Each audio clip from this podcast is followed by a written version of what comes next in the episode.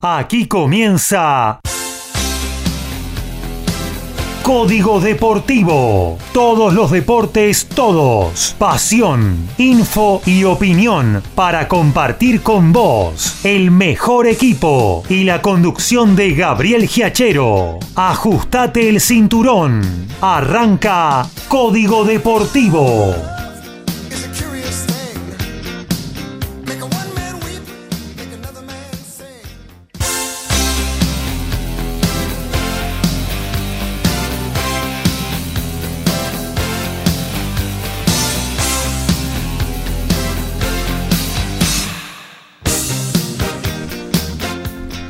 ¿Qué tal? ¿Cómo les va? Aquí estamos arrancando una nueva edición de Código Deportivo, la 113 de nuestro ciclo, en nuestra segunda temporada ya al aire. Y aquí estamos para repartir pasión, opinión y también información de cada uno de los deportes hasta las 23.30 y le vamos a dejar paso a tu momento balado. TMO, el programa de rugby, muy buena música que conduce nuestro compañero Alfredo González. Y aquí estamos eh, haciéndoles compañía hasta ese entonces.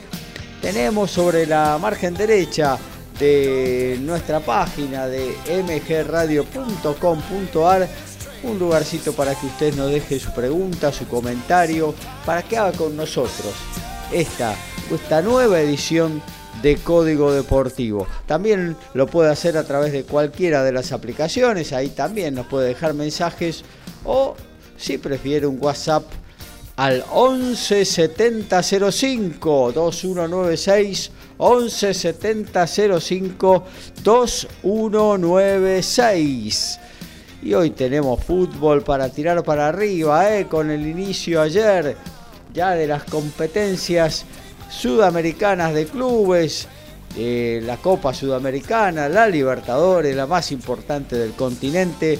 Tenemos para desarrollar un montón de temas en lo que tiene que ver con la número 5, también de tenis, de básquetbol, de automovilismo.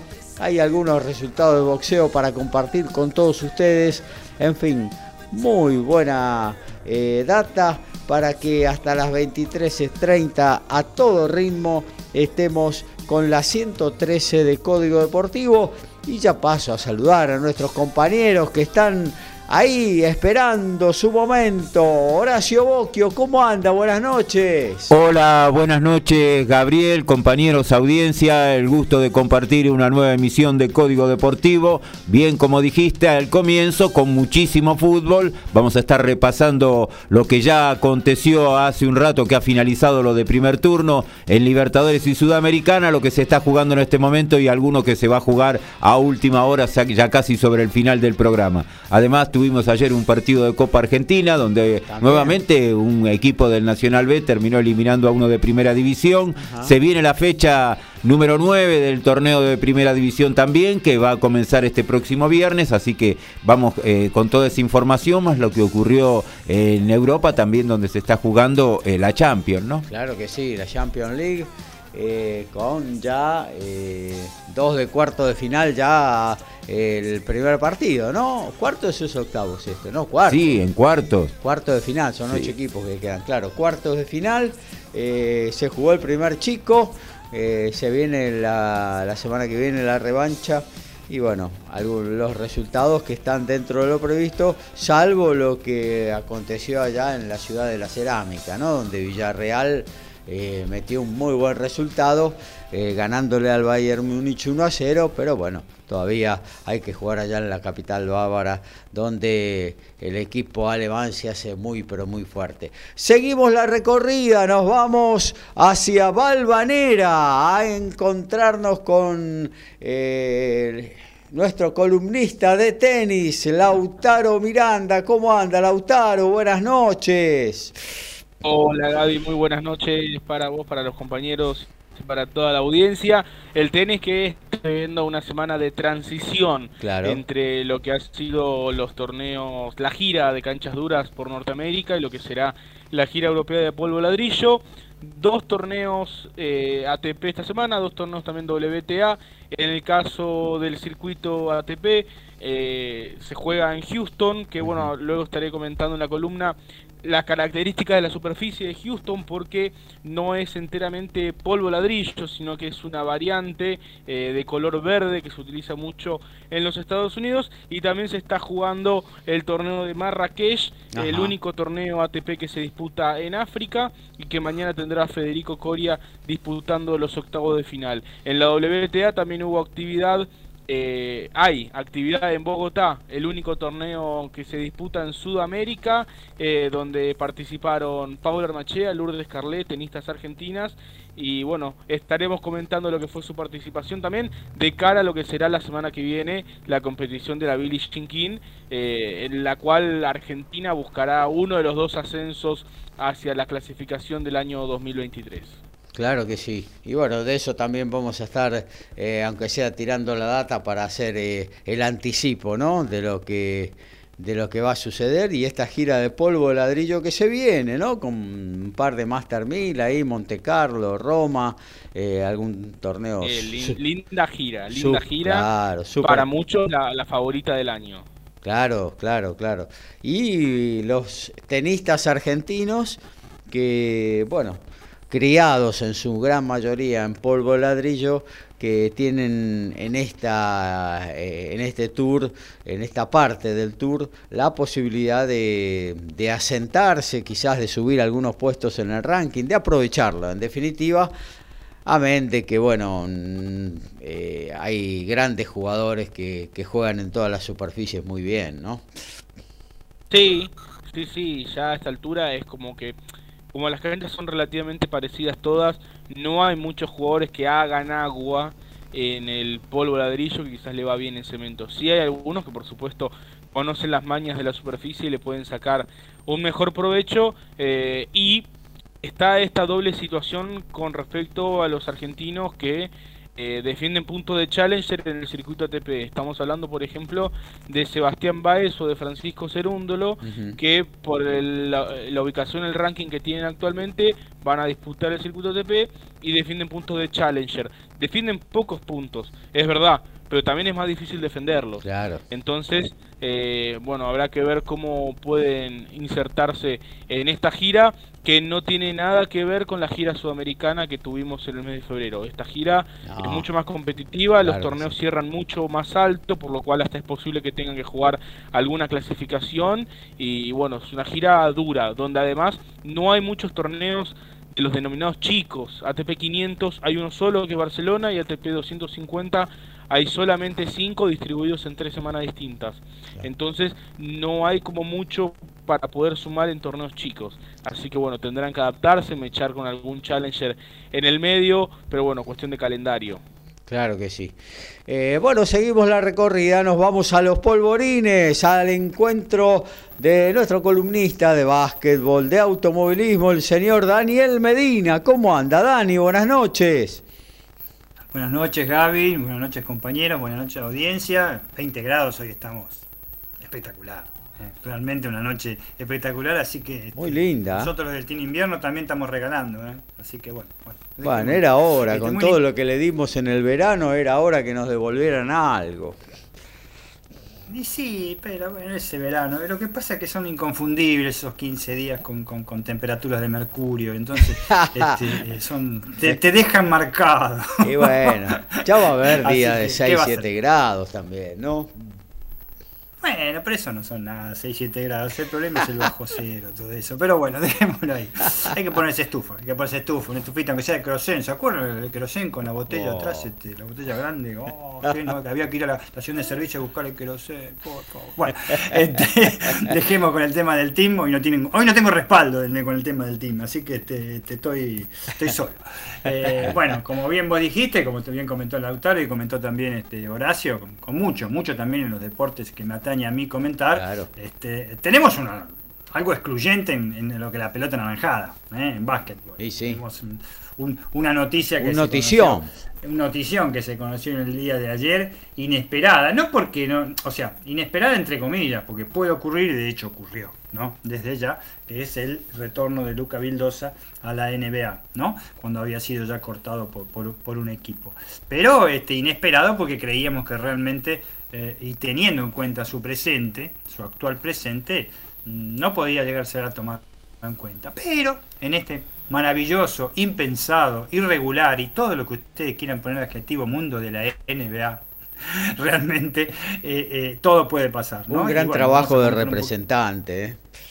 Obviamente, obviamente debe ser del representante que hay un gran trabajo. hoy estuve leyendo algunas de las opiniones que hay eh, con respecto a los eh, medios periodísticos, medios partidarios eh, de los campeones. Recordemos que los Milwaukee Bucks son los campeones, no son cualquier equipo que va. Y este, están, para, están para pelear la repetición, tampoco es que... El, año pasado, el año pasado fue lo mismo, no terminaron primero en su conferencia, este, terminaron terceros y salieron campeones, ahora están también en en, tercer lugar y pueden salir tercero o segundo. De hecho, se vienen los últimos dos o tres partidos que quedan ya de la NBA, son apasionantes. Vamos a hablar de eso también de la NBA porque ahora sí que se puso realmente linda. Y, este, y bueno, vamos a ver cómo, cómo, le va a Luca. Este, con, con los mejores deseos, pero sin ninguna duda fue una notición dentro de lo que había sido cuando, ¿Vieron cuando se marcan este, los tableros de las acciones de una empresa que sube, sube, sube, llega un pico y después baja con todo para los argentinos en la NBA? Bueno, sí, fue, porque desaparecieron del mapa eh, Gaby Deck, obviamente desapareció del, del mapa eh, Bildosa que estamos hablando, pero por otras cuestiones, y lo, más lamentable es cómo, cómo, lo están haciendo desaparecer, como la película de Volver al Futuro, de este cuando desaparecía con la foto porque estaba en el futuro, al amigo Campazo, es una cosa de loco. Pero bueno, ese es otro, ese es otro cantar. Con la Liga Nacional de Básquet que están con todo, que tenemos vivo, ¿eh? tenemos vivo el Estadio Ciudad Vicente López, Platense contra San Lorenzo de Almagro, se juega muchísimo acá, ¿eh? se están, están jugando el décimo segundo y el décimo tercero para entrar a los playoffs en este momento, cuando faltan este, muy pero muy pocos este, eh, partidos. Y por supuesto, eh, tenemos también la BSLA, la Champions Americana, que se está jugando este, nada más ni nada menos en Brasil. Podrían haber buscado otro, otro, otro lugar, ¿no? Este, qué sé yo, los recontra, super archi recontra favoritos están en Brasil.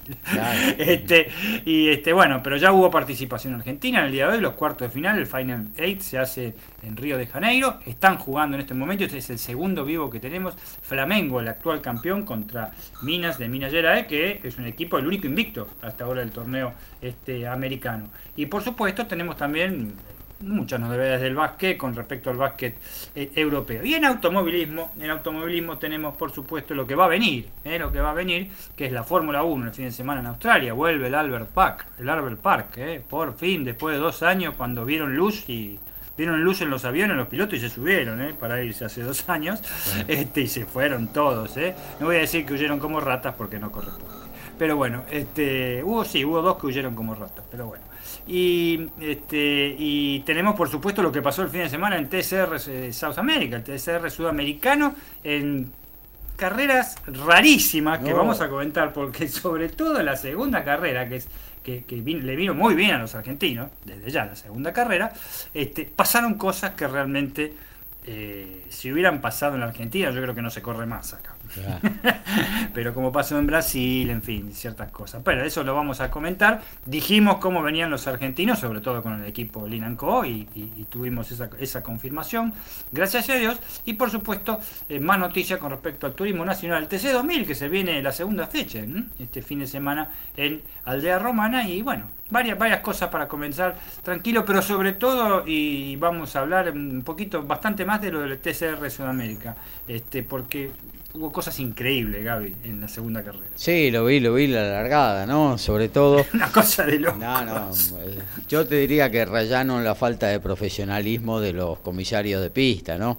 Eh, Seguramente, un circuito hermoso, ¿eh? eh divino, divino. Muy bien, muy bien. El asfalto era perfecto, muy bien, muy lindo toda la parte que lo rodea, subidas, bajadas, circuito chico lindo, veloz también para algún momento, trabajo muy lindo, pero realmente lo que pasó después parecía, yo creo que en una carrera zonal pasa esto. ¿eh? Sí, terrible, terrible.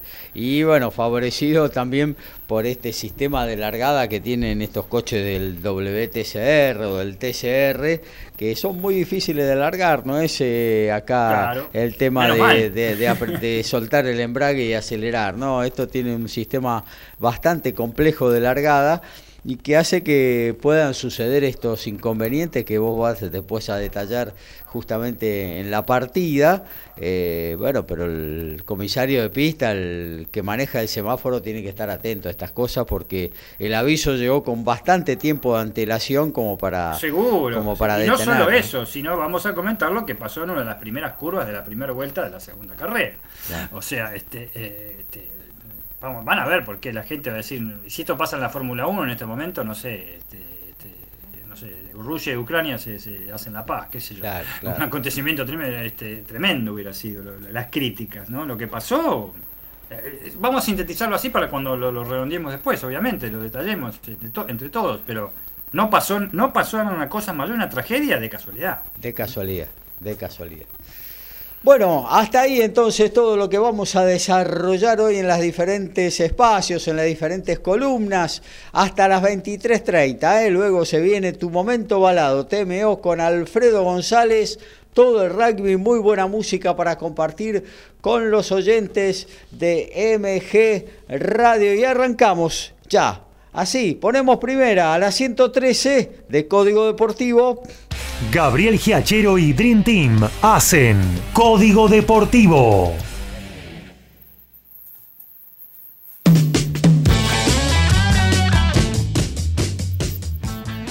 Y se viene el automovilismo y como dijimos, lo que viene, lo que será el fin de semana el TC2000, la segunda fecha en el circuito de Aldea Romana en Bahía Blanca. Este fin de semana se disputa esta segunda fecha y contará con la incorporación de un experimentado piloto como lo es el internacional Mariano Pernilla, quien tuvo su paso por el TC2000 Series, series entre 2016 y 2018 y que se destaca en la clase 3 de Turismo Nacional. Si bien se conoce el trazado valiente, el galgo, eh, valiense, perdón, el galgo nunca piloteó los actuales vehículos, por lo que será un escenario de conocimiento para él y su nuevo equipo, el FS Motorsport. Compartirá de cuadra con Ezequiel Bastidas, decimos internacional, porque es un campeonato internacional, es español mí. Malas noticias para los Next Gen argentinos. El día de hoy Juan Manuel Cerundo lo debió retirarse en su partido de primera ronda en el Challenger de Oeiras fue con una distensión en el psoas, que bueno, fue eh, la zona que lo afectó en la previa de la gira sudamericana, por lo cual su tiempo de baja es eh, entre 3 y 6 semanas. Y también Tiago Tirante sufrió una se resintió de un desgarro que había sufrido en el mes de febrero y estará por lo menos 3 semanas de baja ambos son parte de la lista del Challenger de Buenos Aires que se jugará en Tigre en la semana del 25 de abril, pero con estas novedades es muy difícil tenerlos allí en el Tigre. Y en básquetbol, la pelota naranja que siempre está presente en la parte internacional, la Liga ACB, la Liga Endesa, la Liga del Campeón del Mundo, España. Merengues por el piso, porque Tenerife, Tenerife desató el triunfo con una catarata de triples y hunde al Madrid aún más. El elenco isleño dio cuenta del Madrid por 72 a 59 el domingo pasado y se afirma en la zona de playoff. El uruguayo Fittipaldo sumó 14 puntos y 9 asistencia y fue la figura del partido. En el Madrid hubo poco de nuestro Gaby con apenas 3 puntos, uno de 3 en dobles, en 17 eh, minutos de acción. Se destacó además en el conjunto canario eh, Jorge Sermadini, el georgiano, con 11 unidades. Y por la Champions League, en la tarde de hoy, Villarreal con el gol de Dan Jumale ganó 1 a 0 al Bayern Múnich. El Chelsea de local cayó 3 a 1 ante el Real Madrid. Eh, para el Madrid, Benzema marcó los tres tantos. Haver para el Chelsea. Próximo martes, los dos partidos revancha. Bueno, nos metemos, ya que estamos con Horacio, nos metemos en el Fobal. Ya nos eh, habló de esta Champions League que entra eh, ya empieza, comienza a entrar en sus fases finales. Eh, con un muy buen triunfo del Villarreal, 1 a 0, vamos a ver si le alcanza ya en, en Múnich, va a estar brava la revancha frente al Bayern, uno de los mejores equipos de los últimos años en Europa. Eh, un Real Madrid que está con un Benzema eh, por las nubes. ¿eh? Realmente impresionante lo que está eh, andando el francés y lo que está marcando. Si alguna vez, hace 3, 4 temporadas atrás, se le decía, sí, trabaja bien para el equipo, hace todo lo que tiene que hacer, pero no hace goles. Mamita querida, viene haciendo a tres en estos partidos importantísimos y hoy no le fue en saga. Se trajeron de Londres un resultado que parece ser decisivo para la revancha de la semana próxima en Madrid. Pero bueno, ayer empezó Copa Libertadores, eh, amigo Horacio. Sí, exactamente, la Copa Libertadores para los equipos argentinos comenzó ayer y Boca cayó ante el Deportivo Cali, ante oh. último en la Liga de Colombia 2 a 0, mm. un resultado que se puede decir inesperado. ¿Hubo ley del ex ahí? Y ahí porque la ubicación del Cali en este torneo eh, realmente deja mucho que desear y no, no se pensaba que Boca aún con algunos cambios eh, podría llegar a tener dificultades, eh, ya que podía aprovechar este mal momento del equipo colombiano. No fue así y en el otro partido de equipos argentinos que tuvimos ayer, Colón de Santa Fe debutó con una victoria, dos tantos a uno ante Peñarol de Montevideo. Colón mostrando su andamiaje que viene teniendo en el último año, eh, primero con Eduardo Domínguez y ahora con Falcioni, consiguió una buena victoria que eh, le va dando ya tranquilidad para lo que va a ser esta zona, donde puede llegar a tener muchísimas chances, creo, como para superar la ronda esta, estar entre los dos primeros. Aparte que empataron los dos eh, paraguayos 0 a 0. Y además tenemos, exacto, así que fue un buen debut para Colón de Santa Fe. Que ganó sobre la hora, ¿no? no le sobró mucho. Sí, no, con el tanto de Farías eh, cerca del final, eh, consiguió una gran victoria. En este momento hay gol de River, ah, hablando de Copa Libertadores, eh, lo hizo Suárez.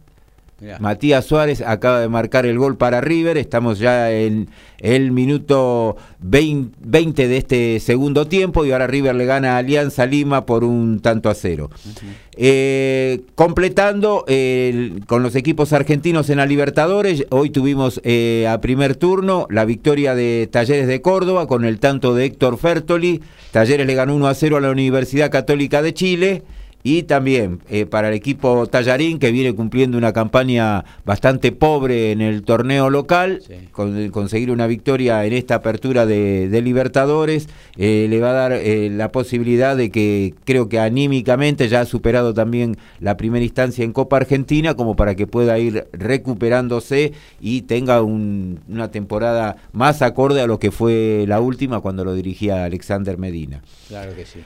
Eh, repasando lo que se está jugando ahora, eh, ya en 22 del segundo tiempo, el Táchira como local está cayendo 4 a 0 ante el Palmeiras. Arrancó con todo el bicampeón. Y el último campeón de América, sí, o bicampeón de América, eh, bien dicho, está ganando con suma comodidad. Goles de Rubén Navarro dos, en dos ocasiones, Rodrigo Veiga. ¿Rubén Navarro, el que juega en San Lorenzo, no? no, no, que a ver si me lo asusta al amigo de los polvorines. Por favor, Rodrigo, qué jugador. Rodrigo Beira y Dudu completan los cuatro tantos de Palmeiras. Eh, otro brasileño que está ganando con comodidad, pero en Colombia, es el Atlético Mineiro, que le derrota 1 a 0 al Deportes Tolima, tanto del argentino Ignacio Fernández. Eh, ya en 22 del segundo tiempo, River sigue ah, eh, ganando 1 a 0 con el tanto recién convertido por Matías Suárez. Eh, a las 23 vamos a tener fútbol en Bolivia, Independiente Petrolero, que me parece que es debutante en esta Copa Libertadores. Sí, creo que sí. Porque yo no lo recuerdo, a no confundir con Oriente Petrolero, que también está. va a recibir a Emelec de Ecuador. Así que eso es lo que tiene que ver con lo que ya se jugó y lo que se está jugando de los equipos argentinos. ¿Qué te parece si nos metemos en la Sudamericana? Porque ayer ya debutaron equipos también argentinos. Y en la Sudamericana ayer tuvimos la victoria de Banfield como local 1 a 0 ante el Santos. Buena victoria del taladro. Sí, un, gol muy muy lindo de, de Agustín Ursi. Y después en, el otro cotejo, eh, Independiente que había comenzado ganando 1 a 0 con el tanto de Tony, se lo dio vuelta al Ceará y le ganó 2 a 1 cerca del final. Hoy tuvimos eh, el empate en Santa Fe entre Unión y el Junior de Barranquilla. Fausto Vera había marcado para Unión y el mismo eh, cuatro minutos después en contra de su valla para la igualdad. tenemos en este momento entre tiempo en el Bicentenario de Antofagasta, el local cae 2 a 0 ante Defensa y Justicia, Walter Bow y Nicolás Tripiquio, defensa cómodo ganador, no solo ya el resultado, sino que podría estar uno o dos goles más todavía arriba. Eh, prácticamente Antofagasta no ha tenido situaciones de gol, domina a voluntad el equipo de BKCS, vamos a ver qué es lo que ocurre con el segundo tiempo. Bueno, muy bien. Después, eh, como para completar lo que viene mañana, en la Libertadores, el que nos falta es, mañana juegan los dos argentinos, Estudiantes de La Plata y Vélez, se juegan 1 y 57 a las 21 horas. Por eh, Sudamericana vamos a tener, se va a jugar en el Estadio Centenario, River de Montevideo recibe a Racing 19-15 y eh, Metropolitanos de Venezuela va a recibir a Lanús a las 21.30. Eso es todo lo que tiene que ver con los equipos argentinos en los dos torneos más importantes de Sudamérica. mañana Libertadores, ¿quién tenemos? Mañana tenemos Estudiantes y Vélez Arfiel. Y después por Sudamericana el partido de River eh, de Montevideo con Racing y el de Metropolitanos de Venezuela ante Lanús. Está bien. Eh, bueno, un, Lanús, que en el torneo viene, viene mal, mal en peor. ¿eh? Viene muy mal, viene muy mal. Último en su zona, ¿no? Sí, una cosa, en ocho fechas ha conseguido solamente seis puntos. Así que. ¿Usted cómo lo ve, Almirón? Y Almirón, eh, si no se recupera pronto, me parece que lo veo más afuera que a que continúe. Me parece que el título del 2016 ya quedó en el, en el olvido, ¿no? El equipo está jugando mal y además no tiene resultados, perdió el clásico. Así que me parece que está complicado. No le sale una bien. Bueno, mañana tiene un nosotros decimos tiene un partido accesible, ¿no?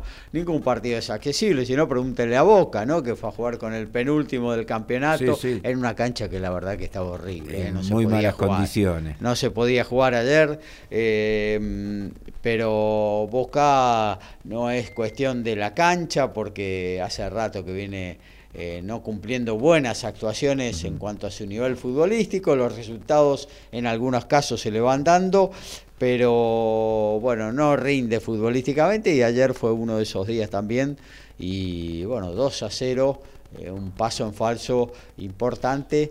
Eh, en una zona que todavía tiene cinco partidos por delante y clasifican dos, con lo cual todavía está vivo Boca, obviamente. y además recordar que el tercero eh, pasaría a la Sudamericana, queda eliminado directamente solamente el cuarto.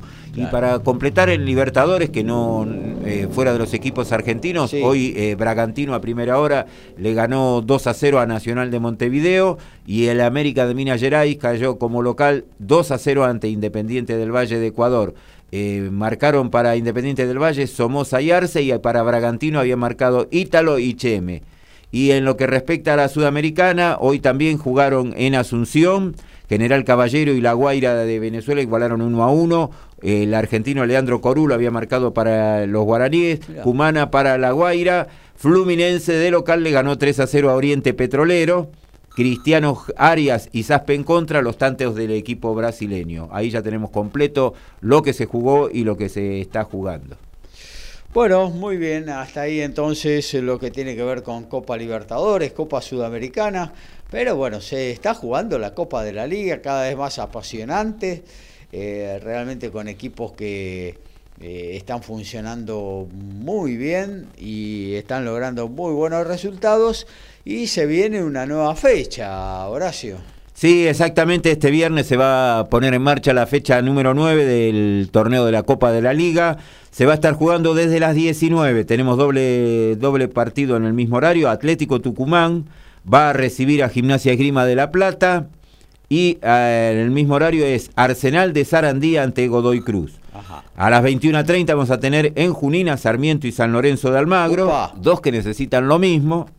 Que no nos amarguen el fin de semana en Junín, eh, por favor. Eh. Y necesita recuperarse y después de lo del último sábado, ya con las dos líneas de cuatro, me parece que también eh, está bastante cuestionado el amigo Damonte. Sí, también. Sí, sí, sí. ¿Están los dos técnicos en la cuerda flor? No, están los dos cuestionados. Están los dos cuestionados. ¿Troglio también? dos cuestionados. Sí, sí, sí. Decisiva la fecha del fin de Yo creo que el que pierda puede ser que se quede sin técnico de los ah, dos. ¿eh? Exactamente. Pero a mí me parece... lo que hizo el equipo con Atlético Tucumán es este, tirarse atrás de la manera que se tiró con Atlético Tucumán. Estamos hablando que no es el Atlético Tucumán de siempre. ¿eh? Este, y no llegó prácticamente Atlético. Tuvo una llegada aparte del, gol. ¿eh? el gol fue medio fortuito, pero no había sido una mala maniobra de Atlético faltando cinco minutos. Pero eh, la manera como se tiró atrás el equipo, cómo se desconectó, tampoco había sido muy brillante, pero cómo se desconectó, no le gustó nada a la gente.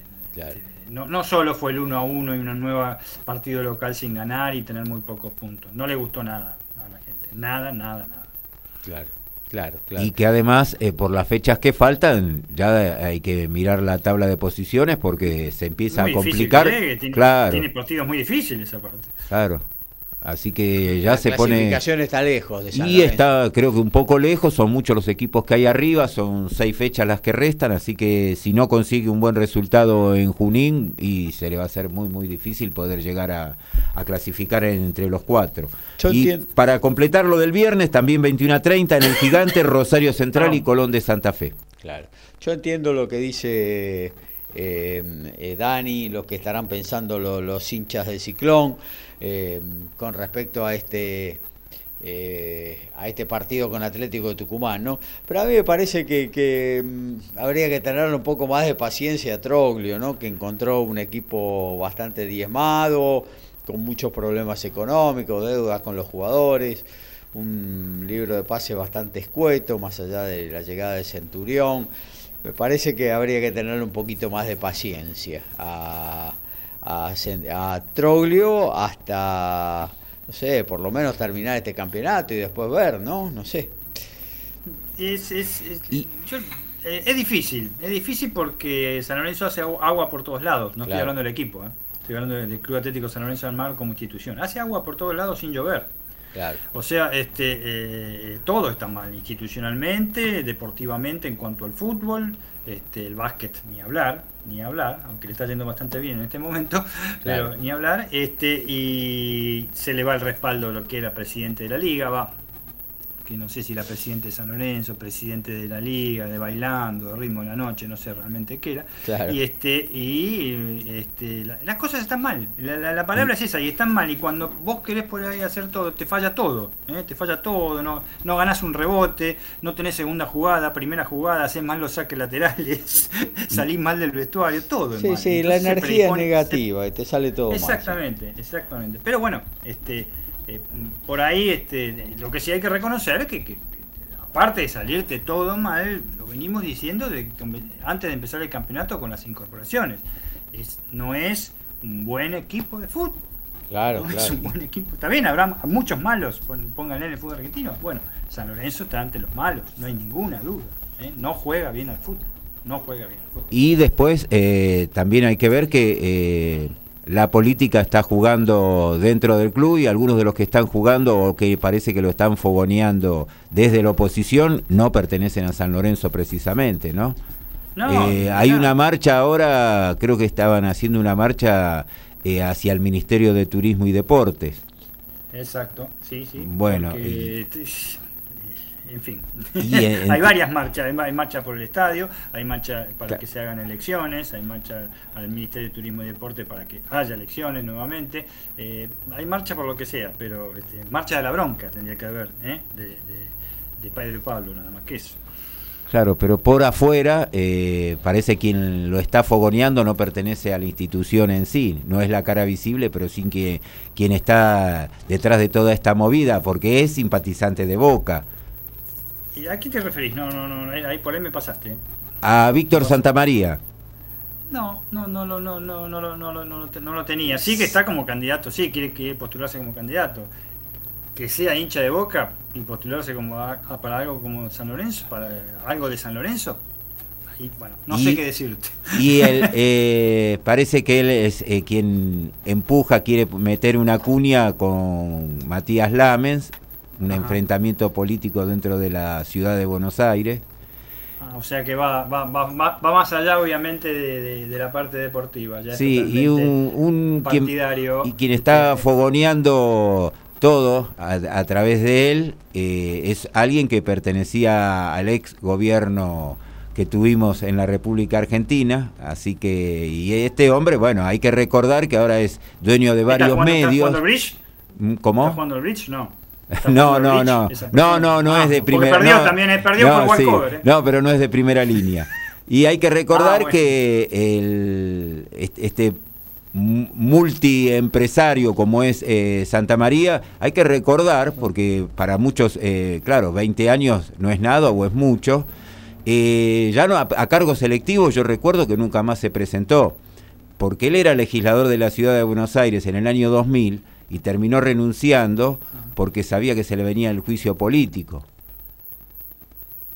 Así que ha quedado en el olvido. La que nos falta, la que nos faltaba es meternos en eso, en San Lorenzo. Pero bueno, no hay una, por eso les digo, muchachos, yo, este, se, inunda, se inunda el club sin llover.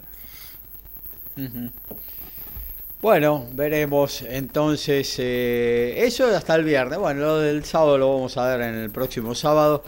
Eh, pero bueno, San Lorenzo a nivel futbolístico tiene en estos clubes de fútbol eh, todo este rosqueo político y todo eh, el rum rum de deudas y todo se soluciona con un par de triunfos. O sea, no se soluciona, pero la gente un poco se olvida, empieza a hablar estrictamente de fútbol y, y bueno, eh, cambia un poquito eh, esta, este, este halo, este círculo vicioso ¿no? que se crea con las continuas derrotas o pocos, poca suma de puntos.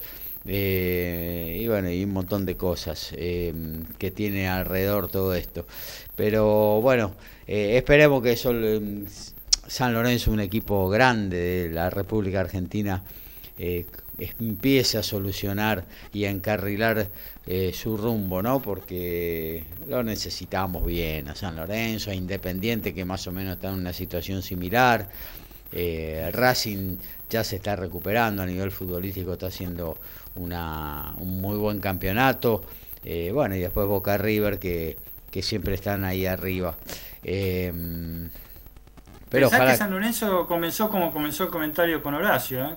y que, que vos le preguntaste a Horacio, de, de la persona oriunda de San Miguel, del, campeón con Lanús. Este, porque ahí empezó todo. Ahí empezó, eh, deportivamente hablando, con el equipo de fútbol. ¿eh? Ahí empezó todo. Porque esa persona, si bien salió campeón con, con Lanús, yo no sé si lo ascendió Independiente también Almirón. Al final sí, ¿no?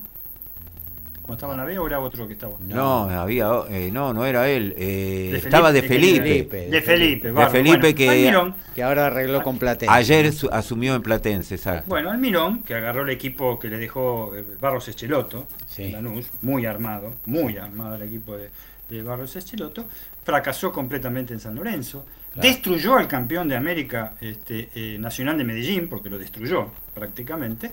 Este, este, lo sacaron eh, carpiendo de Medio Oriente y ahora aparentemente destruye el buen proyecto, de, o el, proyecto siempre eh, regular para arriba y bueno quizás que tenía Lanús.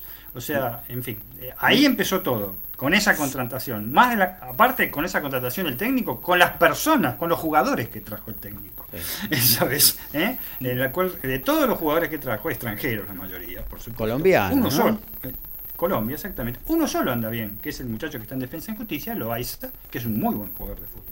Este, pero después, este, ahí empezó todo, deportivamente hablando, y obviamente hay que hacer todas las uniones a la cual se refirió Horacio y que nos referimos nosotros del tema político que hay en San Lorenzo Institucional y por supuesto de una persona que era el presidente y que este, bajó la persiana y se fue.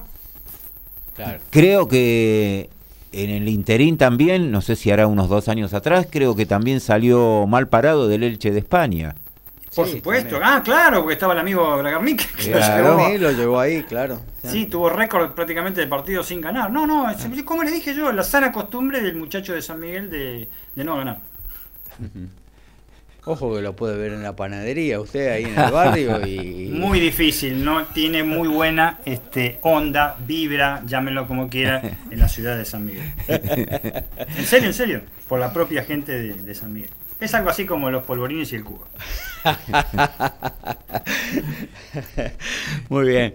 Bueno, hasta aquí hacemos lo de fútbol. ¿Qué les parece si actualizamos? Eh, Horacio tiene un montón para actualizar. Y también está eh, Dani con el básquetbol. Y hay segundo gol del Atlético Mineiro. Che, en el minuto 35 del segundo tiempo, el Mineiro ahora gana al Deportes Tolima como visitante 2 a 0. River sigue ganando 1 a 0 a 7 del final.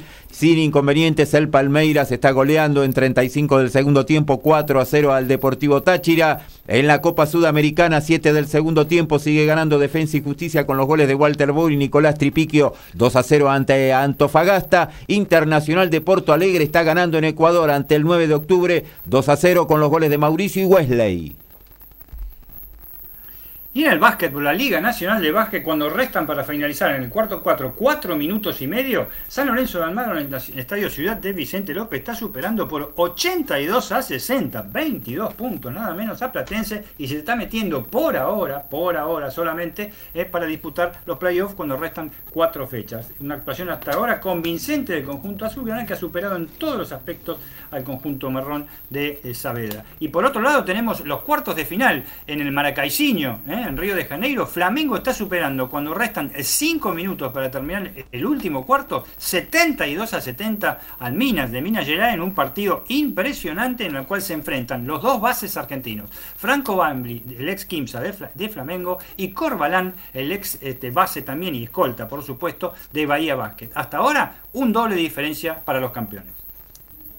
Básquet, rugby, fútbol, tenis, boxeo, deporte motor y más. Código Deportivo.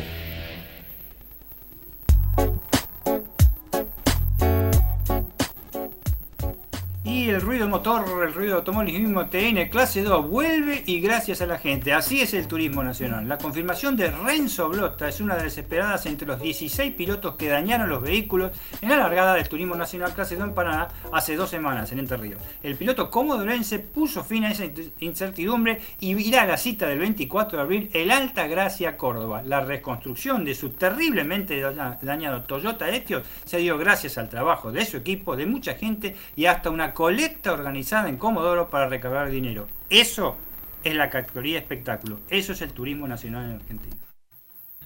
Los argentinos dicen presente en los cuartos de final del Challenger de Ciudad de México, Renzo Olivo, estará enfrentando el día de mañana al brasilero Felipe Meligeni, mientras que Tomás Echeverri superó el día de hoy al alemán Eyupovic y estará enfrentando al brasilero también Mateus Alves. El día de hoy cayeron Juan Ignacio Londero ante el francés Jambier y Juan Pablo Fikovic ante el suizo Husla. Y en básquetbol, la BCLL, la Champions Europea, ¿eh? duelo español con sabor a semifinales. Estudiantes de Manresa dominó a Unicaja y se adelantó en la Champions League con 9 puntos y 7 rebotes de Bablete, el argentino. El equipo de Pedro Martínez venció por un claro 86, 86 a 63 a Unicaja en el primer juego de la serie de playoff al mejor de tres partidos. El segundo juego entre ambos se disputará el próximo martes 12 de abril. Y por la Premier League, pendiente de la fecha 19, el Barline le ganó 3 a 2 al Everton. En la Bundesliga, pendiente de la fecha 26, Augsburgo le ganó 2 a 1 al Main 05. Eh, pendiente de la fecha 4, están jugando en México 35 del segundo tiempo como local. Toluca cae 2 a 1 ante el Monterrey. Fernández para Toluca, Mese Campbell para Monterrey. Muy bien, nos vamos a meter ahora en el deporte motor, eh, así que volvemos a los polvorines a charlar con Daniel Medina. Bueno, por supuesto el deporte motor, lo que nos habíamos este, referido este, a, lo, último, a pesar que hay algo este, eh, importante que es el, el advenimiento de la tercera fecha del Campeonato Mundial de Fórmula 1 de Adelaide en Australia.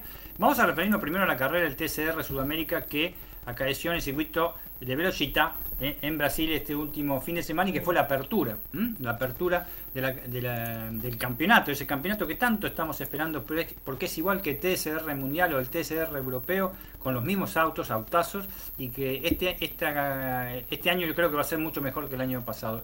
Por empezar hubo 15, 15 participantes, ¿eh? lo que habíamos confirmado el día sábado, bien, porque con todos los inconvenientes que hubo, este, eh, la cantidad de autos sin carreras bastante interesantes, este, eso atrajo mucho.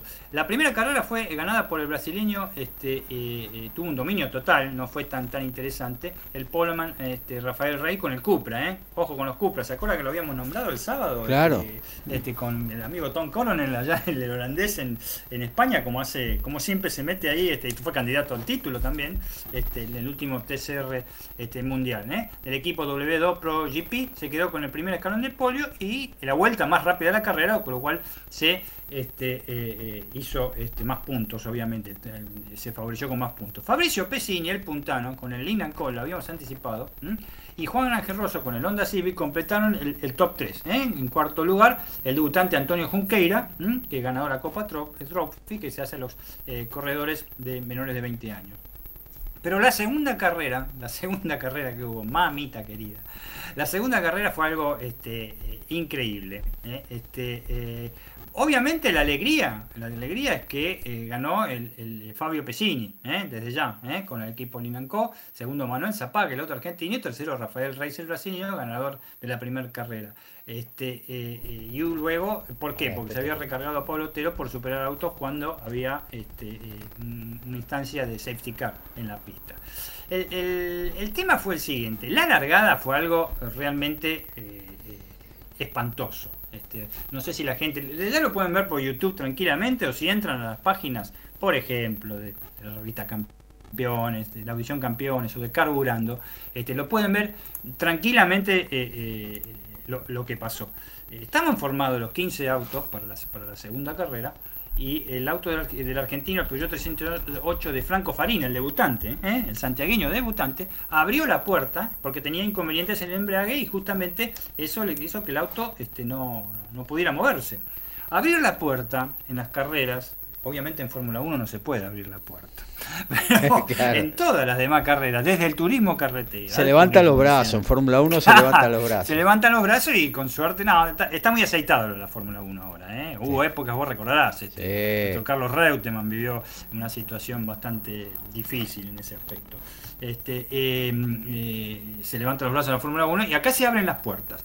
En turismo nacional hasta ahora este, eh, no, no ha habido accidentes, no sé cómo.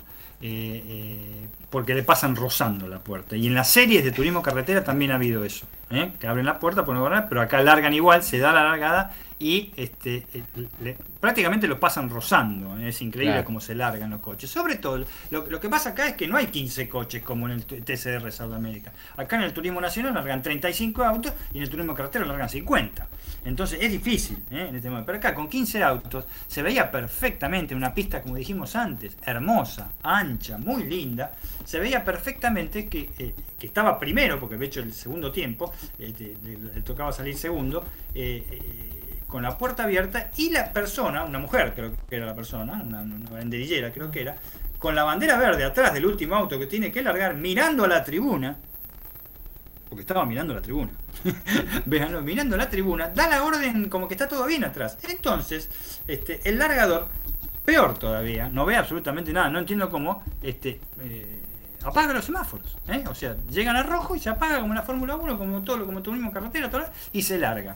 Bueno, realmente fue un despelote. No, no pasó una tragedia, se tocaron obviamente, ahí quedó Rosso, el argentino Rosso este, eh, perdió toda su carrera, eh, perdió lo que podría haber sido una gran carrera para Rosso con, con, el Honda, estaba muy caliente en las declaraciones que hizo, este, no tuvo ningún tipo de apoyo de ninguna manera y eh, quedaron dos o tres autos ahí juntos, incluido el de Rosso, y la carrera siguió con los 12 autos restantes. El triunfo de Lin Co fue incuestionable, desde ya. ¿eh? Es un equipo que está muy bien, este, Pesini corre muy bien, el Puntano también se quejó una barbaridad. Dijo que jamás corrió una carrera así, ni en Turismo Nacional, ni en Zonales. Por eso me nombré a lo de Zonales, Gaby, porque ni en, Zonales en San Luis me pasó este, esto. Hay más organización que acá. Realmente no, no, no entendemos qué pudo haber pasado. De hecho, está en este momento Codasur, ¿eh? Codasur, la comisión de Codasur, está informando, este, está eh, informándose de lo que pasó y va a haber sanciones ¿eh? para la Confederación Brasileña de Automovilismo, que es la CBA, que ha pedido las disculpas del caso, que tiene una carrera dentro de un mes en Interlagos,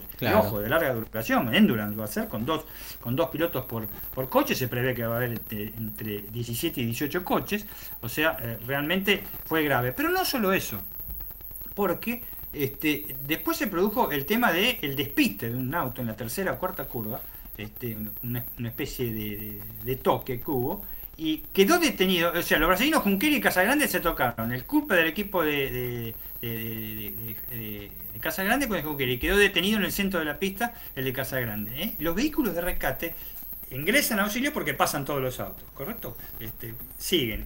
Pero cuando dan toda la vuelta en Velochita, no neutralizaron la competencia. ¿eh? Nada, ni, ni, ni, ni, ni safety car tenía que haber sido, ni banderilleros que se ponen en medio de la pista, ni un tipo que se pone para y no avancen más. Nada, nada. Y le pasaron todos los autos, pero todos los autos, eh, eh, rozando eh, los banderilleros, rozando no solo los banderilleros, rozando los que estaban con la camioneta y la grúa para levantar este, el auto, pero de una manera que yo quiero que lo vean realmente, porque no sucedió nada eh, grave de este milagro. En síntesis, hacía tiempo que no se veía un, descontrol semejante, por lo menos de mi parte yo hace rato que no lo veía ni, ni siquiera en carreras de acá en Argentina. ¿eh? Esto llega a pasar en Argentina y es noticia, pero este, hay suspensiones, la llega a pasar así en la ACTC y te suspenden hasta, hasta las cejas.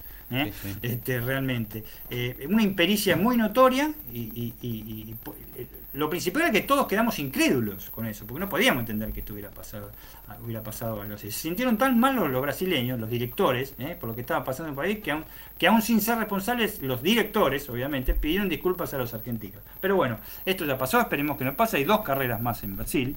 Y dos carreras más en Brasil. Y después vuelve este, para la Argentina, voy para la Argentina. Y después, bueno, vamos a hablar el sábado, vamos a hablar un poquito más de los posibles circuitos en Argentina. Ya tiramos una que puede ser el de Salta, no es del todo probable, ¿eh? no es del todo probable, que puede ser el de Salta, eh, que volvería al ruedo, el, circuito este, del norte de... Martín Miguel de Güemes.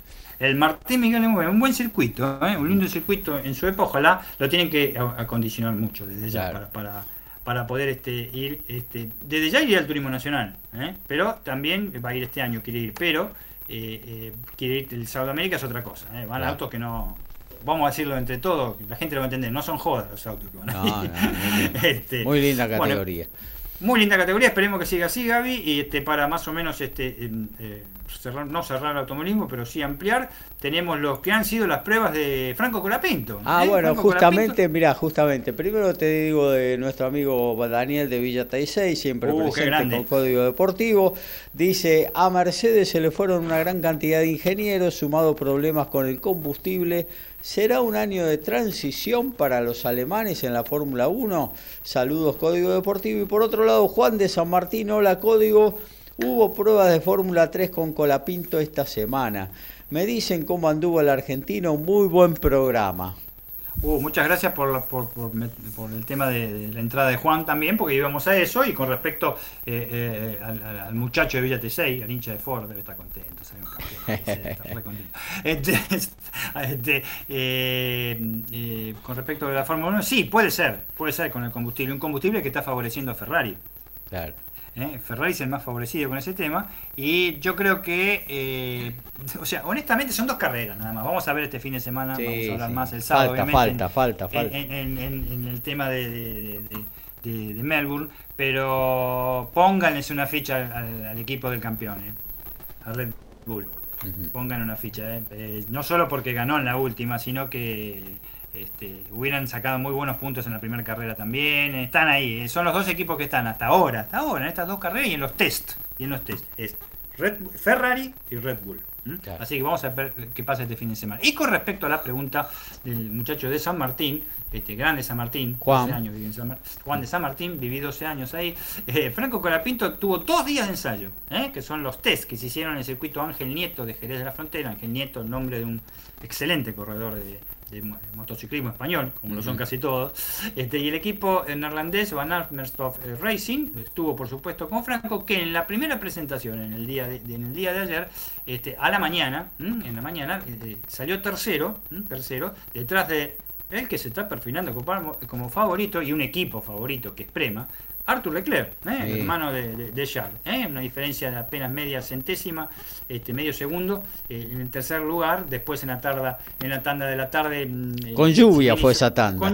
la primera fue con lluvia y la de la tarde este, no, hizo tiempo referencial, desde ya salió, salió 22.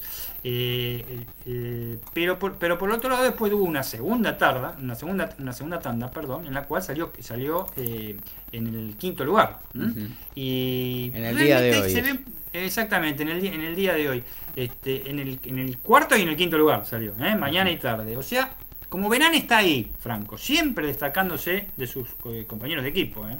siempre destacándose de sus compañeros de equipo, eso desde ya. Vamos a ver, porque, bueno, faltan nada más que dos semanas, aunque les parezca mentira, dos semanas y media, para eh, faltan 18 días para, para Imola, para Emilia Romagna.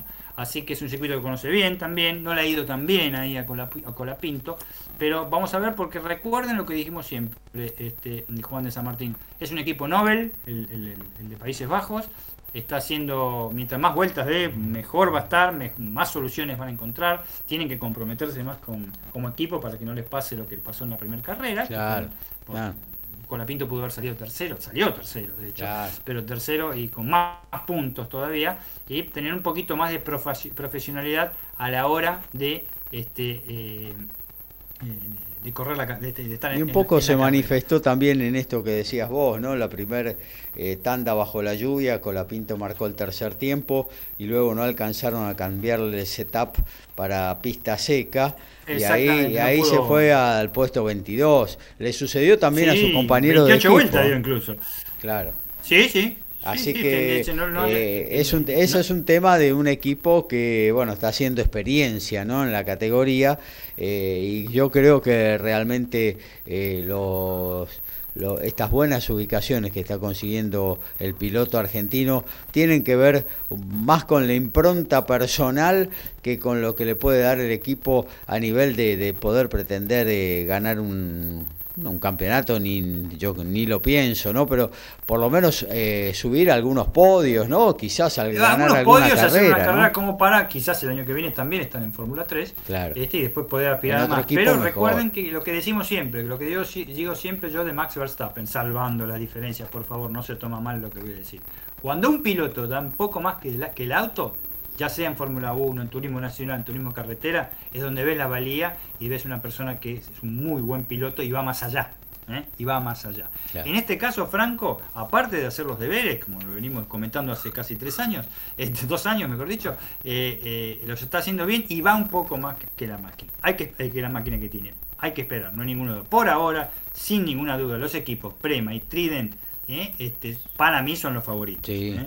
incluso, incluso también anda muy bien el MP Motorsport, el cual corrió el, año pasado Colapinto, ¿no? Eh, pero bueno. Y la RT, no hay que descuidar a la RT Grand Prix con Víctor Marquez. Son equipos consolidados, tienen, mucha, tienen mucha espalda. Mucha espalda. Mucha espalda. Así que bueno, eso sería en contestación a los este, amigos de, que, siguen la campaña de Franco. Y por supuesto, bueno, el, Gran Premio de Australia que viene con, muchas novedades en cuanto a modificaciones. ¿eh? Se reasfaltó completamente, recordemos que hace dos años este, este, esto empezó el tema de la pandemia, el, día que tenían que, correr, o la clasificación, me acuerdo, creo que la clasificación, la segunda clasificación, algo así, la primera ya la habían hecho, eh, lo han hecho más ancho al circuito, incluso ha, colaborado Daniel Richardo también en cuanto al trazado. Este, mientras eh, estos dos años. La exigente primer curva, que es realmente un drama, la primer curva y lo que sigue hasta la curva 2 y 3 en Albert Park, es ahora 2 metros y medio más ancha. Y la curva 4, que es la que una vez accidentó, creo que Martin Blandel era, ¿eh? el que hace los reportajes, Martin Blandel. Un accidente ahí que quedó pero de cabeza el tipo, una cosa de loco. ¿eh? Se ensanchó el asfalto hasta 4 metros, más un agregado un leve peralte, un leve peralte que hace que positivo se le llama, que significa que agarra más velocidad, pero mucho, pero mucho más seguro. Lo que sí que se cambió en todas las carreras, los DRS que hay en la mayoría de las carreras, un alto porcentaje en la Fórmula 1, hay dos zonas de, DRS para aplicarlo. A veces en algunas hay tres, son las menos, pero en esta carrera hay cuatro. ¿eh? Este, para, eh, se incentiva con esto a, más pases, que ya vimos que hubo muchos sorpasos en estas dos carreras, ¿eh? este, no solo de lo de adelante, ¿eh? lo de atrás también muchos sorpasos, así que está respondiendo por un lado, yo veo el reglamento en ese aspecto. Claro.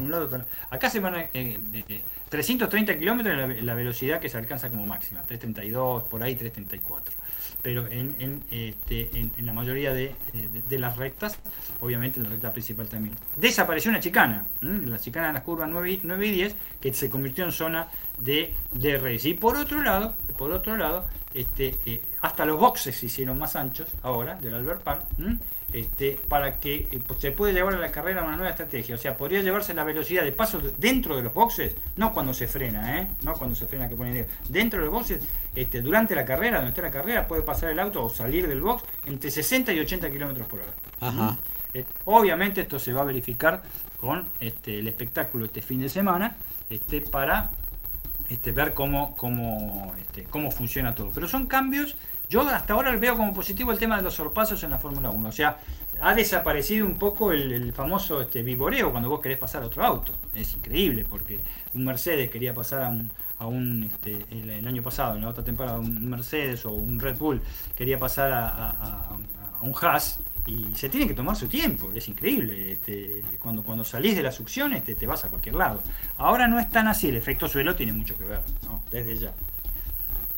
La, queja de los pilotos eh, con respecto a esta nueva reglamentación y a la, a la configuración de, los de los coches son esos pequeños saltos que ellos les llaman por posing, eh, que no lo pueden solucionar y le, le, causa, le causa problemas en la vista incluso a los propios eh, pilotos. Eh, son quejas permanentes y que van a tener que solucionar en el futuro.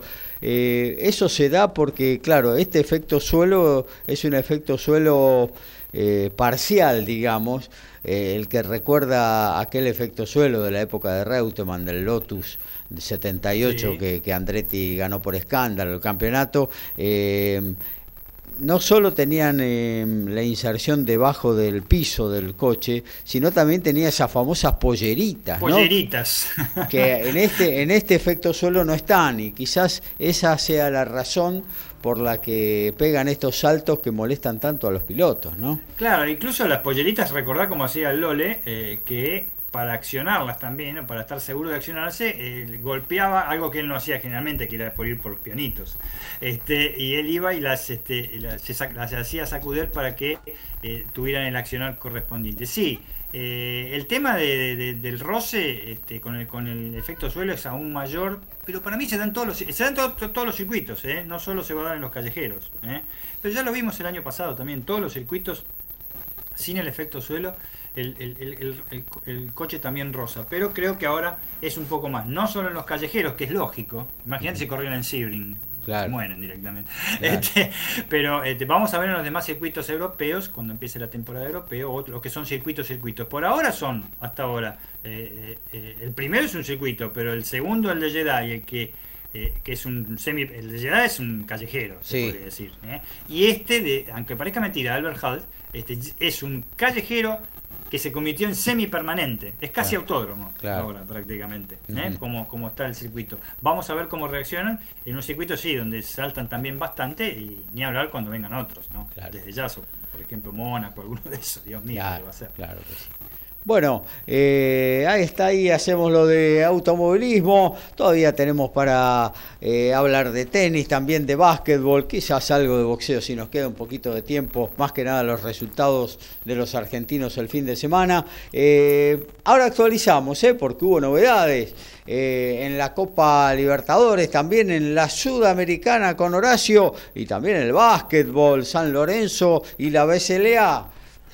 Ya son finales, el Palmeiras ganó 4 a 0 sobre el Táchira de visitante, también de visitante ganó 2 a 0 Atlético Mineiro a Deportes Tolima y el tercer visitante River 1 a 0 ante Alianza Lima. Están en dos del primer tiempo Independiente Petrolero y Emelec de Ecuador igualando 0 a 0 por Copa Sudamericana.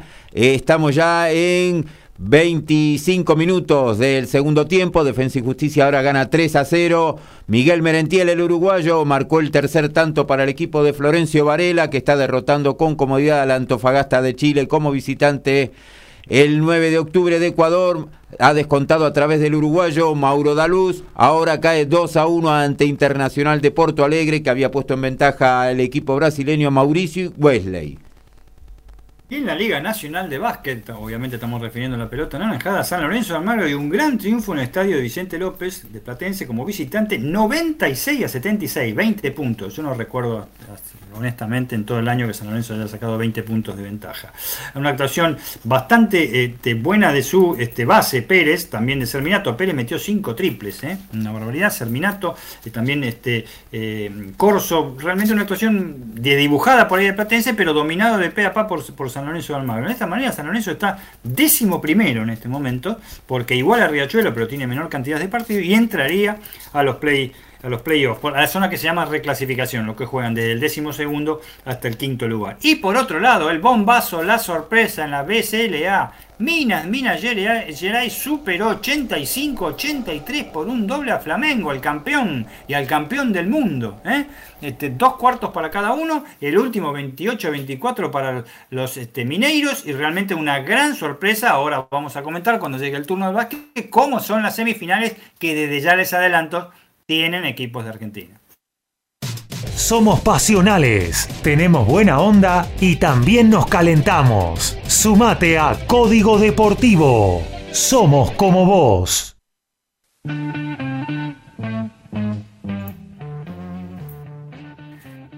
Y del deporte de motor tenemos que hablar porque el otro día nos hicieron una pregunta. Tenemos que decirle que se desarrolló, por supuesto, el MotoGP eh, de, motos en Santiago del Estero. ¿Por qué les hago este tipo de, noti? Por el, siguiente detalle especial. En los tres días habilitados para el público ingresaron 187 mil personas al circuito internacional Termas de Río Hondo para ser parte del Gran Premio de la República Argentina. El detalle de espectadores por día, 56 el viernes, que fue un especial que se hizo porque prácticamente no hubo actividad. El sábado 64.000 y el domingo 67.000. El total acumulado 187.000. El gobierno de Santiago del Estero dijo sin tapujos, si quieren para una carrera de Fórmula 1, aquí estamos. En el Challenger de Salinas, en Ecuador, disputado sobre canchas duras. Esta es una curiosidad en un torneo en Sudamérica. Hay dos argentinos en cuartos de final. Uno de ellos es Camilo Hugo Carabelli, que hoy superó en tres sets al australiano Santillán y estará enfrentando mañana al suizo Richard. El otro es Andrea Colarini, que hoy superó al griego Pervolarakis y estará enfrentando el día de mañana al estadounidense eh, Nicolás Moreno de Alborán. Y en la Liga Nacional de Básquet, Raúl Delgano, la nueva cara de gimnasia y grima de Comodoro Rivadavia. Se trata del internacional oriundo de México, 31 años y 1,90 de altura. Jugó la Liga Mexicana con Halcones de Salapa con 10 puntos de promedio, 3 rebotes y 5 asistencias. Se formó la NCAA, donde jugó en las universidades de Brigham y Metro State. El jugador ya está con su equipo, reemplazará al gran base que tienen los comodorenses, Sebastián Orrestra, que se recupera de una pubalgia y volverá en los playoffs. Y la Copa Libertadores va a continuar mañana en su primera fecha, 19 horas. Fortaleza de Brasil recibe a Colo Colo a las 21 Estudiantes de La Plata y Vélez Arfiel, a las 23 de Stronges en La Paz ante Libertad de Paraguay por la Copa Sudamericana. También mañana 19-15 Guyaba ante Melgar de Perú. 19-15 para River en Montevideo ante Racing, 21-30 Barcelona de Ecuador ante Guardes de Montevideo, 21-30 Metropolitanos de Venezuela ante Lanús, el mismo horario, Ayacucho de Perú ante el Sao Paulo de Brasil y Sierra Guaireña de Paraguay ante el Independiente Medellín de Colombia. Sergio de Nordelta nos dice, hablen de Tigre, que cada vez juega mejor, gane y ya está primero, me gusta mucho el programa y es verdad, ¿eh? Eh, pasamos de largo por ahí, pero qué equipazo tiene Tigre, está andando cada vez mejor con la impronta de, de un técnico que ya le, se la puso durante todo el campeonato nacional. Eh, y que ya eh, eh, metió en todos, los, en todos los equipos que dirigió. Martínez realmente tiene esa impronta de juego y bueno, se ha llevado mm, conocidos de Boca que están rindiendo muy pero muy bien. por ejemplo, el X Fernández, Ezequiel Fernández. Un muy buen equipo Tigre para tener en cuenta y bueno, va a ser una prueba de fuego para Independiente. El, sábado 19 horas en cancha de Independiente, eh, Tigre ratificando a lo mejor este buen momento, puede llegar a ampliar la diferencia en la tabla de posiciones. Hay que recordar que es el puntero en su zona. Jonathan de Palermo, estoy siguiendo de cerca la evolución de Baez. Es lógico lo que le pasó en el cemento donde tiene que tener rodaje, nos dice Jonathan. Ojalá pueda recuperar en la gira de polvo y subir un poco en el ranking. Y ya que Jonathan nos metió en el tenis, nos vamos al encuentro de Lautaro Miranda. Y Gaby, bueno, un saludo para Kevin que siempre está con sus mensajes. Eh, bueno, un poco esperable, ¿no? Lo de Sebastián. Eh, el sorteo en Indian Wells no fue muy favorable, lo emparejó con Nick Kirgios que era todo una incógnita, justo ese día Kirigios decidió jugar bien y, le ganó. Luego, tanto en Phoenix como en Miami no tuvo buenos desempeños, también eh, dos primeras rondas, así que viene de eh, tres derrotas consecutivas, cuatro eh, si contamos, bueno, la final de Chile que perdió con Pedro Martínez, pero en el medio sumó un lindo triunfo en Copa Davis, así que bueno, tiene eh, todo para, para sumar en esta gira de polvo europea. Y en su primer año como ATP, ¿no? Claro, bueno, el gran desafío, como dije al principio del programa, es defender los puntos de Challenger en el circuito ATP. Esto tiene una doble implicancia. Primero, defiende pocos puntos. Claro. Pero también es más difícil defenderlos porque los rivales son todos top 100. Claro. En general, los que va a enfrentar en este circuito. Me parece que eh, tomó una decisión eh, muy buena al bajarse del torneo de Marrakech eh, y priorizar la quali del Master 1000 de Monte Carlo, primero que nada porque apunta, esto quiere decir que está apuntando a los torneos importantes donde están principalmente los puntos y también por una cuestión económica. una quali de Monte Carlo hoy en día está eh, pagando en torno a unos cuartos de final de Marrakech eh, y me parece que vale un poquito más la pena en ese sentido follarse en los torneos Master 1000, además bueno, Monte Carlo un lugar eh, y un torneo impresionante.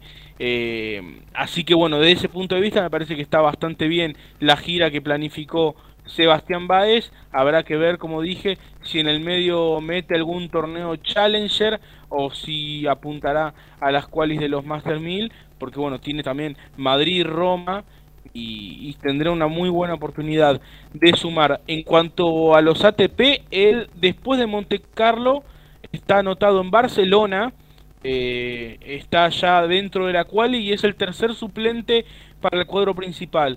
Es decir, que si Barcelona tiene tres bajas más, Sebastián Báez disputará el cuadro principal. Estamos hablando del torneo Conde de Godó, un torneo histórico que si bien no es un torneo Master 1000 por nivel, realmente es un torneo muy, muy exigente.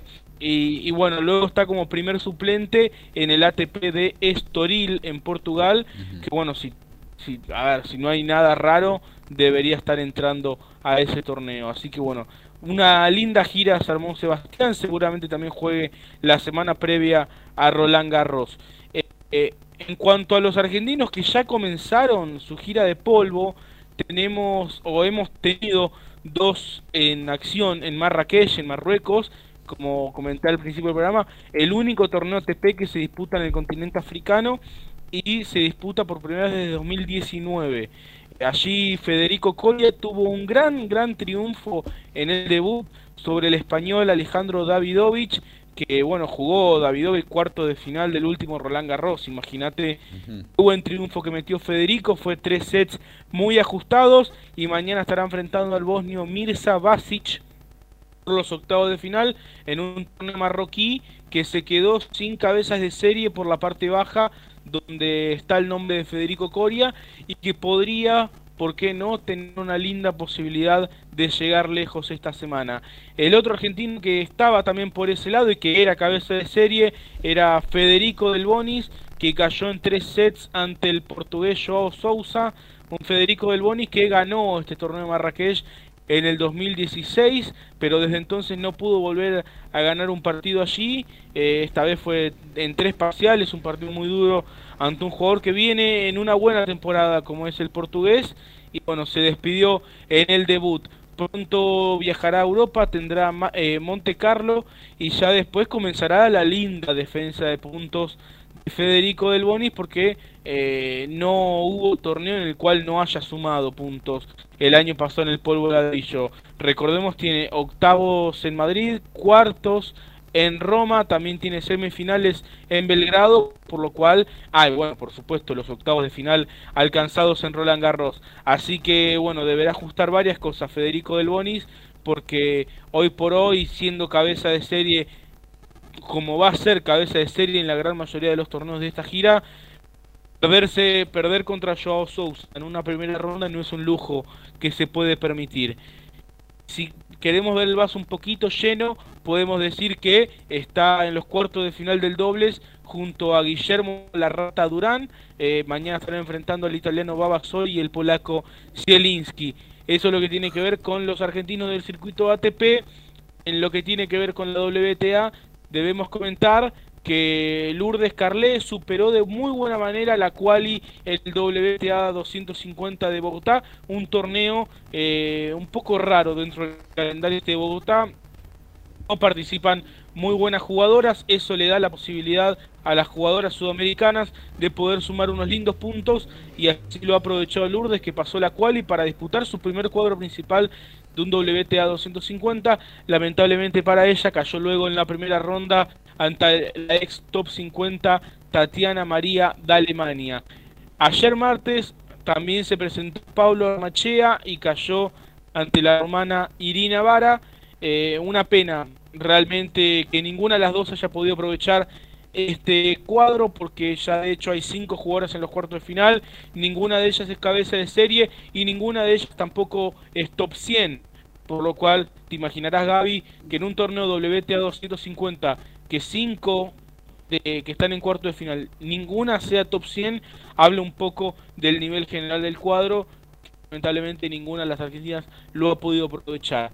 También si queremos ver el vaso un poquito lleno, eso les permitirá ya centrarse en lo que tiene que ver con la Copa King, que la semana que viene está teniendo lugar en Salinas, en Ecuador, eh, a 2.500 kilómetros aproximadamente de Bogotá, donde Argentina tiene un grupo muy duro con Colombia, que bueno, tiene como máxima exponente a Camila Osorio Serrano, 35 del ranking, que sigue en carrera en Bogotá, donde por supuesto es la gran favorita del público, es la gran favorita por el ranking y además es la campeona defensora.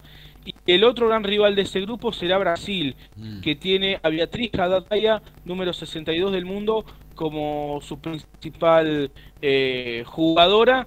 Y bueno, también eh, es gran candidata vía Haddad Maya en este torneo de Bogotá. De hecho, Camila Osorio Serrano y Haddad Maya son la 1 y la 2 del cuadro, por lo cual, si todo sale bien y además sin otras cabezas de serie, todo indicaría que se deberían enfrentar en la final, al menos eso indica la lógica, y eso conllevaría que lleguen posteriormente a la Copa Billie Jean quizás con desgaste, quizás con menor adaptación, porque además la Copa Billie Jean se disputará en canchas duras y me parece que ahí puede radicar un poco eh, cierta ventaja para el equipo argentino. Pero bueno, estaremos al tanto, además de Ormachea y de Lourdes Carlet, las otras jugadoras del seleccionado argentino, Jasmine Hortensi, Julia Riera y Solana Sierra, ninguna de ellas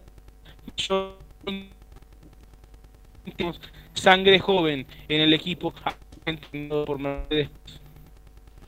Ahí está, entonces lo del tenis eh, lo estamos perdiendo un poquito a Lautaro, eh, pero bueno, ahí tenemos todo lo que tiene que ver con eh, la actividad de los argentinos y argentinas por el mundo esta semana y la Copa Billie Jean King que se viene, es eh, ni más ni menos que la Copa Davis eh, masculina, de eso se trata la Billie Jean King a nivel femenino. Actualizamos eh, fútbol, decime qué pasa con defensa Horacio y no hay nada más porque el básquet ya se terminó. Y hay gol de Antofagasta, descontó Manuel Collao Ramos. Ahora el equipo chileno cae 3 a 1 ante Defensa y Justicia. Hay igualdad ahora en 9 de octubre de Ecuador e Internacional de Porto Alegre igualan 2 a 2. El uruguayo ex River de Montevideo, Mauro Daluz, nuevamente. Ahora hay igualdad. Ya cerca del final estamos a 4. Hacemos periodismo. Nos encantan los deportes. Lo sentimos y vivimos al tope. Somos iguales a vos. Somos Código Deportivo.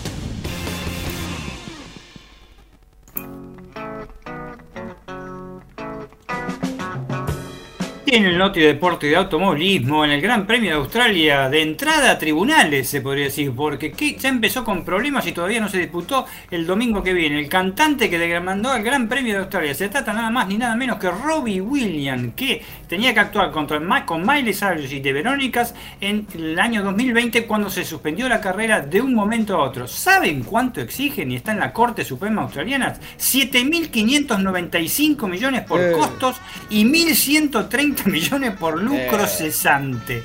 Realmente no empezó todavía el Gran Premio de Australia y tiene ya como para repartir por lo menos 10 mil millones que se puede llegar a llevar el cantante inglés. noticias más sorprendentes del día de hoy, seguramente de la semana, ha sido el anuncio de Joe Wilfred Songa de que se retirará en el próximo Roland Garros pronto a cumplir 35 años y tras varias eh, temporadas eh, lastrado por las lesiones, el tenista francés, ex número 5 del mundo y finalista del Abierto de Australia 2008, disputará el Master 1000 de Monte Carlo la semana próxima y tiene como fecha Roland Garros para despedirse ante su público. Y en el básquetbol, la BSLA, la Champions de América, Boca Juniors no pudo frenar al Biguá de Montevideo, Uruguay, a un Donald Sims, ex San Lorenzo Almagro, en los principales juicios que tiene San Lorenzo en su contra en el básquetbol y perdió por 99 a 81. El base, el base o escolta también del conjunto uruguayo marcó 37 puntos y dio 7 asistencias y es semifinalista de la BSLA. Y en la Liga de México ya es final y sobre la hora Leonardo Fernández nuevamente igual ahora para el Toluca 2 a 2 ante el Monterrey. Están jugando en 12 del primer tiempo pendiente de la fecha 9 Tijuana y Atlético San Luis y en la CONCACAF Champion están jugando en 13 del primer tiempo el Seattle Sanders y el New York. El básquetbol también está presente en Código Deportivo, así que nos remitimos a los polvorines para charlar con Dani Medina.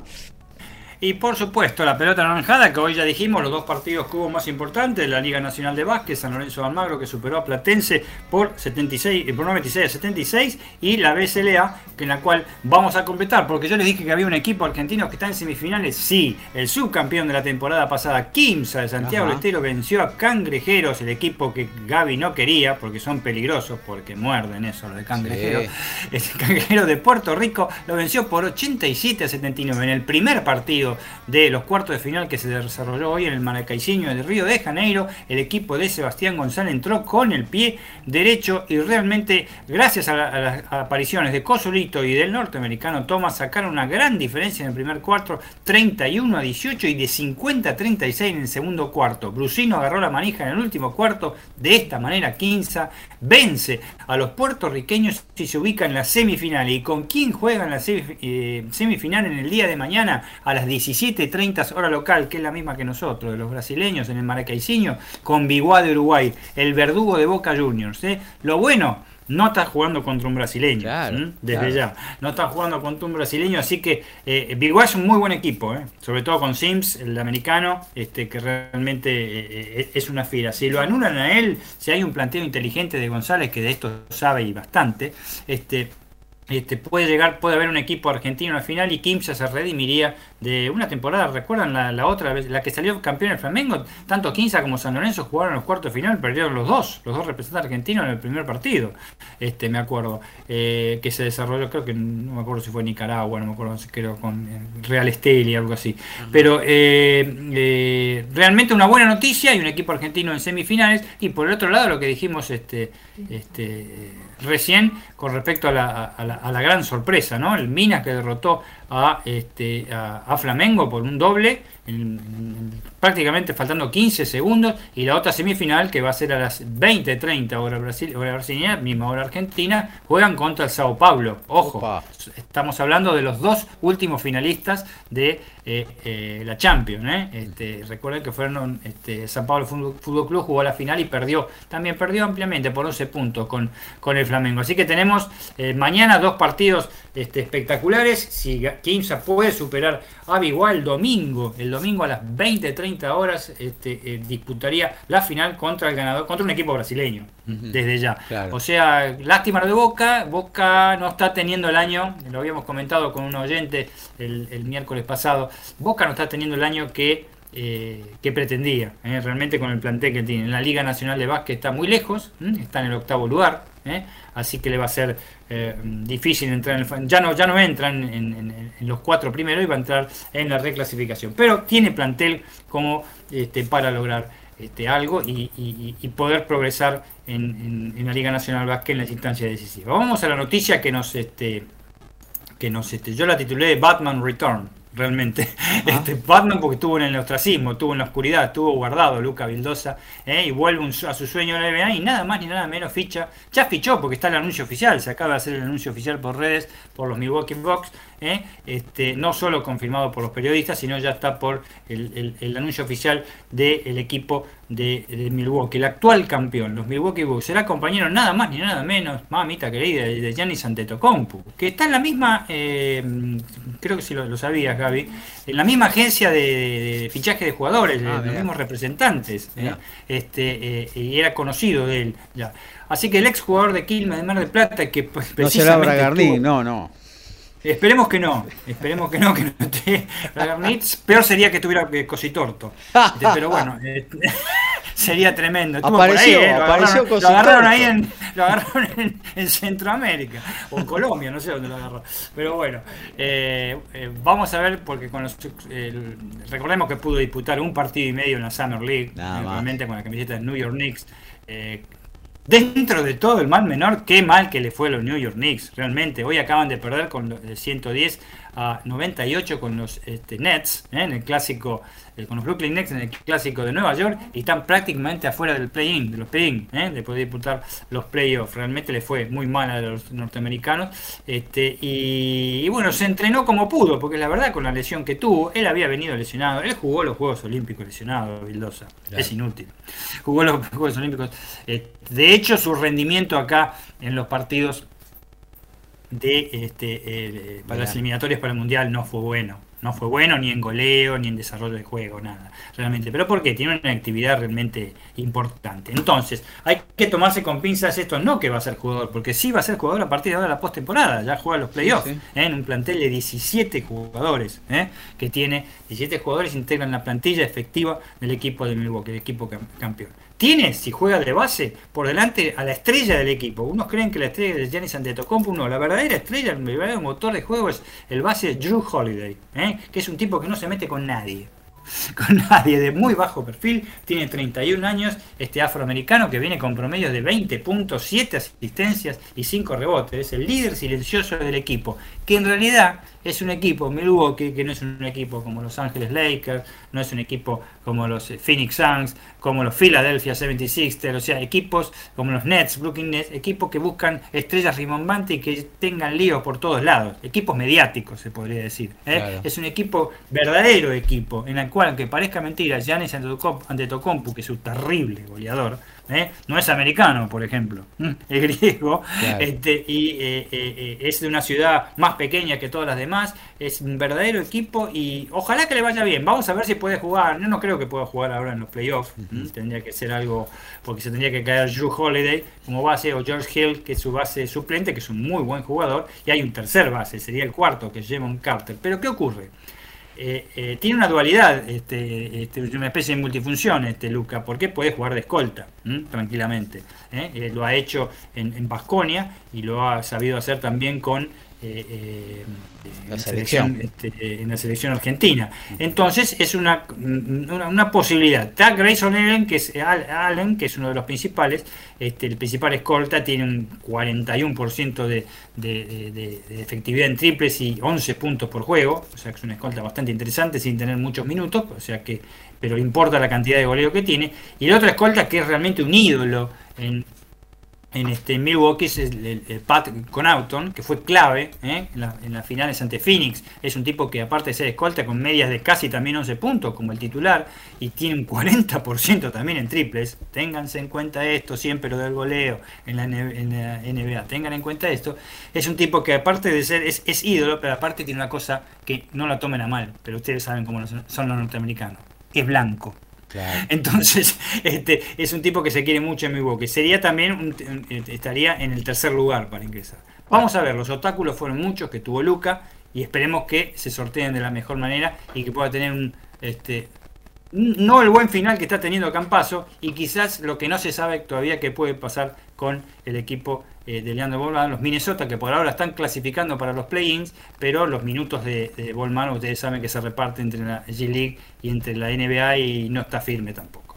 Muchas gracias, eh, Dani. Ya lo tenemos conectado Alfredo González. En un ratito nada más va a estar haciendo TMO. ¿Cómo andas, Alfred? Buenas noches. Bueno, Alfred está por ahí. Se salió de la guinda. Salió, salió de la vaina. A ver, no, no, no, no se te escucha, Alfred. Hola. Ahora sí, ¿cómo está? ¿Bien? Ahora sí. Sí, muy buenas noches muchachos y audiencia. Acá con todo listo para que eh, encontrar una mejor alternativa para el oyente y en un ratito vamos a tener toda la información del rugby en TMO. Fenómeno. Eh, que se queden entonces los oyentes disfrutando del deporte, más específicamente de rugby, también con muy buena música ahí en, eh, en el ciclo de Alfredo González. Mientras tanto, nosotros nos vamos despidiendo. Eh, Horacio, gracias por estar. Nos estamos reencontrando el próximo sábado. Finalizó 3-1 Defensa y Justicia. Ahí está. Eh, Lautaro, un abrazo grande, gracias por estar, nos reencontramos el sábado. Abrazo Gaby, ya el sábado seguramente con Quali de Monte Carlo en vivo y bueno, viviendo a full la gira de polvo de ladrillo que lanzamos desde acá de Argentina todo el año. Claro que sí. Eh, bueno, Dani, también un abrazo grande, nos reencontramos el próximo sábado. Por supuesto, se había cortado, pero bueno, nos encontramos el sábado con muchas novedades, con mucho automovilismo y mucho básquet. Y bueno, y qué ganas San Lorenzo el viernes, ¿qué querés que te diga? Ojalá. Eh, bueno, lo que tiene que ver con el deporte, nos reencontramos con Código Deportivo, sábado, 11 horas, mañana abrazándote, abrazando tango a las 20, no se lo pierdan. Muy buenos tangazos para disfrutar durante una hora seguida aquí en el aire de MG Radio. Hasta el sábado, que terminen muy bien la semana. Chau, chau.